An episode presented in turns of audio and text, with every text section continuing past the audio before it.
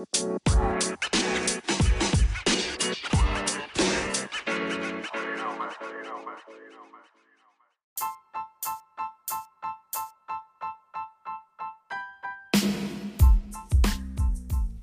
hey amigos, buenos días, buenas tardes, buenas noches, lo que sea en tu maravilloso día. ¿Cómo estás? Bienvenido a mi podcast Lambda Force, donde publicamos contenido científico. Esta ocasión tenemos la parte 2 del episodio anterior.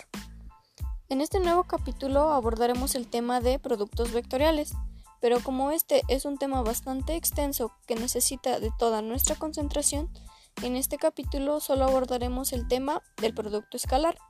Y como en el episodio anterior, también contamos con la magnífica presencia de mi compañero y mejor amigo Alberto Herrera. Así que sin más comentarios, arránquense.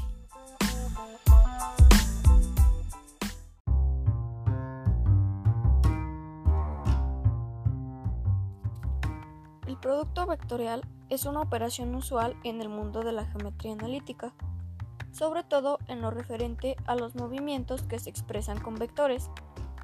Hay que agregar que es de gran utilidad cuando se hacen trabajos donde se calculan magnitudes que se desplazan en un espacio tridimensional. Igualmente ocurre que este producto se lleva a cabo entre dos vectores existentes. Bienvenido de nuevo, Albert. Es un placer tenerte aquí en Lambda Force. Mi querida Jessie, ¿qué tal? ¿Cómo estás? Como siempre, es un verdadero placer estar en tu programa. Espero ser de ayuda para comprender mejor este tema. Recuerden que yo soy Alberto Herrera de Aprendiendo con Beto. Sin más, comenzamos. Lo primero que quiero debatir contigo, como siempre, es la definición de los productos vectoriales, ya que para seguir adelante primero es importante conocer los conceptos fundamentales del tema. Así que adelante, Albert.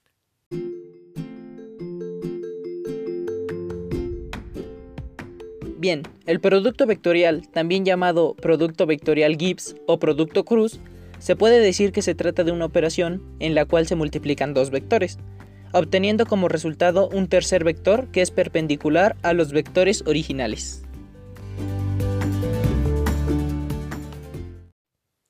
Bien, Albert. Ahora quiero que me ayudes a explicar de manera más precisa y a manera de que todos los que nos escuchan entiendan ¿Cuáles son las diferencias del producto escalar y del producto vectorial? Porque como sabemos, se han encontrado dos tipos de productos escalares, que son el producto punto y el producto cruz.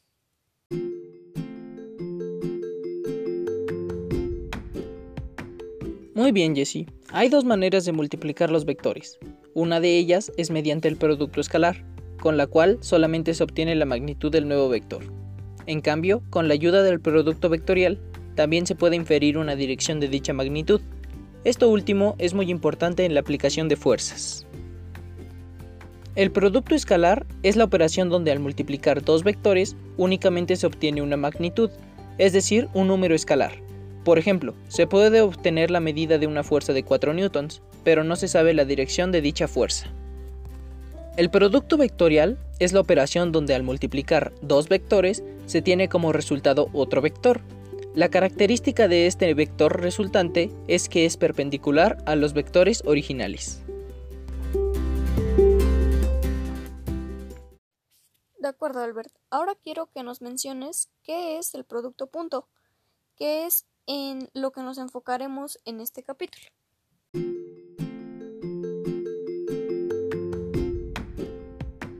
Bien, Jessie. El producto punto o producto escalar de dos vectores es un número real que resulta al multiplicar el producto de sus módulos por el coseno del ángulo que forman. Matemáticamente hablando, tenemos que un vector u producto punto vector b, esto es igual a multiplicar el módulo del vector u por el módulo del vector v, todo esto por el coseno del ángulo que forman entre ellos. Con base a lo que ya analizamos, que son las definiciones, ahora podemos pasar a conocer las propiedades del producto escalar. Así que Albert, adelante.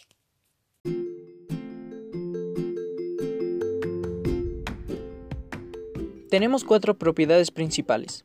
Empezamos con la conmutativa. Es una propiedad fundamental y el resultado de operar dos elementos no depende del orden en el que se toman.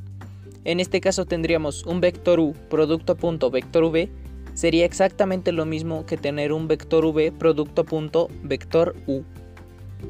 Seguimos con la propiedad asociativa. El orden en el que se ejecuten las operaciones no altera el resultado, siempre y cuando se mantenga intacta la secuencia de los operandos. En otras palabras, reorganizar los paréntesis en una expresión asociativa no cambia su valor final. Matemáticamente hablando, tenemos que el vector Ka multiplicado por b es lo mismo que multiplicar el escalar K por A producto punto B, o es lo mismo que multiplicar el vector A por el vector KB. Es decir, que un escalar se puede sacar del producto punto y realizar el producto punto con los vectores, siendo nuestros vectores a y b y nuestro, nuestro escalar k. Propiedad distributiva. El producto punto de a con una suma de vectores es lo mismo que el producto punto de a por b más el producto punto de a por c, es decir, que el producto distribuye a la suma. Por último tenemos que el vector 0 producto punto por cualquier vector es igual al escalar 0, dado que al multiplicar cualquier número por 0 da igual a 0.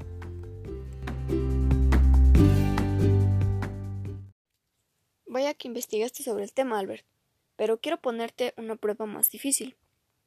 Ahora que ya sabemos qué es un producto escalar y cuáles son sus propiedades y su fórmula, quiero que me ayudes a mencionar cuál es la representación analítica del ángulo entre vectores y cómo saber si son ortogonales. Cabe mencionar que será fácil, porque ya sabemos cómo obtener el módulo o magnitud de nuestro vector. Así que vamos, Alberto.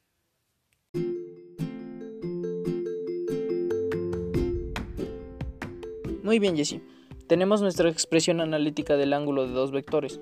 Coseno del ángulo es igual al producto punto de los vectores entre la multiplicación del módulo de cada uno de ellos. Determinar el ángulo que forman los vectores u que es igual a 1,2, menos 3 y v que es igual a menos 2,4,1. Poniendo en práctica nuestra fórmula, tenemos que coseno del ángulo es igual al producto punto de u por v, que nos da un resultado de menos 2 más 8 y menos 3, sobre la multiplicación de cada uno de sus módulos, teniendo la raíz cuadrada de 1 más 4 más 9 que multiplica a la raíz cuadrada de 4 más 16 más 1. Esto nos da un total de 3 sobre la raíz cuadrada de 14 por la raíz cuadrada de 21. Simplificando un poco tenemos que como resultado nos da 3 sobre 7 veces la raíz cuadrada de 6. Despejando nuestro ángulo nos queda igual a arco coseno de 3 sobre 7 veces la raíz de 6, dándonos un resultado de 79.92 grados. Como información adicional me gustaría agregar que dos vectores son ortogonales si su producto escalar es igual a 0, algo parecido a la propiedad 4 mencionada en las propiedades del producto punto. Magnífico, Alberto. De verdad, muchas gracias por la explicación tan detallada. Pero, como es costumbre aquí en Lambda Force, ahora necesito que me expliques un pequeño ejemplo de este tema y cómo podemos usarlo en estática, ya que es de lo que se trata este podcast.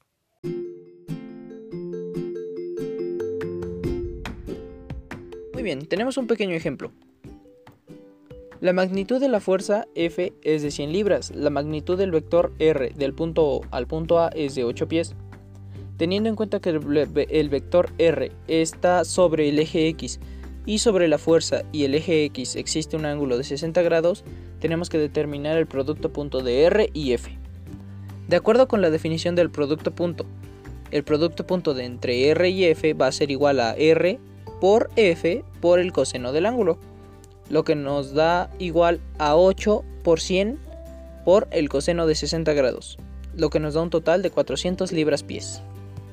O bien, utilizando nuestra fórmula del producto punto, tenemos que el vector r es igual a 8i pies y el vector f en función de sus componentes escalares es f es igual a 100 coseno de 60 grados i más 100 seno de 60 grados j.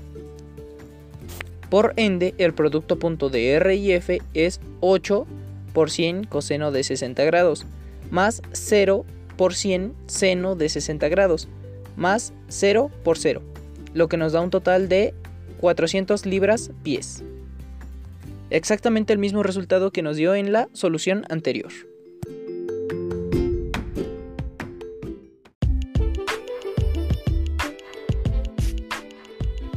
Bien amigos, esto fue un resumen del concepto de productos vectoriales aplicados a la estática. Resumiendo todo lo que mi compañero Alberto nos explicó, podemos decir que hay dos maneras de multiplicar los vectores. El producto escalar, que es la operación donde al multiplicar dos vectores únicamente se obtiene una magnitud, es decir, un número escalar. Y el producto vectorial, que es la operación donde al multiplicar dos vectores se tiene como resultado otro vector. Con respecto al producto escalar, es posible encontrar el ángulo entre dos vectores y saber si son ortonormales.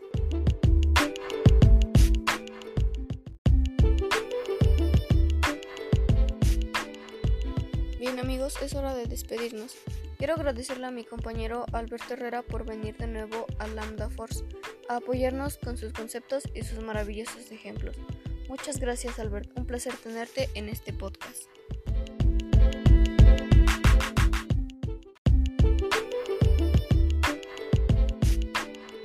Muy bien, mi querida Jessie. Espero haber sido de gran ayuda. De nuevo, muchas gracias por invitarme a tu podcast. Espero y colaboremos juntos de nuevo. Yo me despido, no sin antes agradecerle a todo el público que nos escucha. Yo soy Alberto Herrera de Aprendiendo con Beto.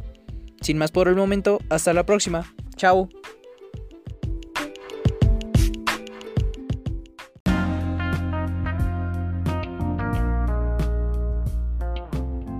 También agradezco a ustedes por escuchar este podcast dedicado a los estudiantes universitarios que desean seguir aprendiendo. Muchas gracias por escuchar. Saludos y que tengan un maravilloso día lleno de matemáticas. Nos vemos.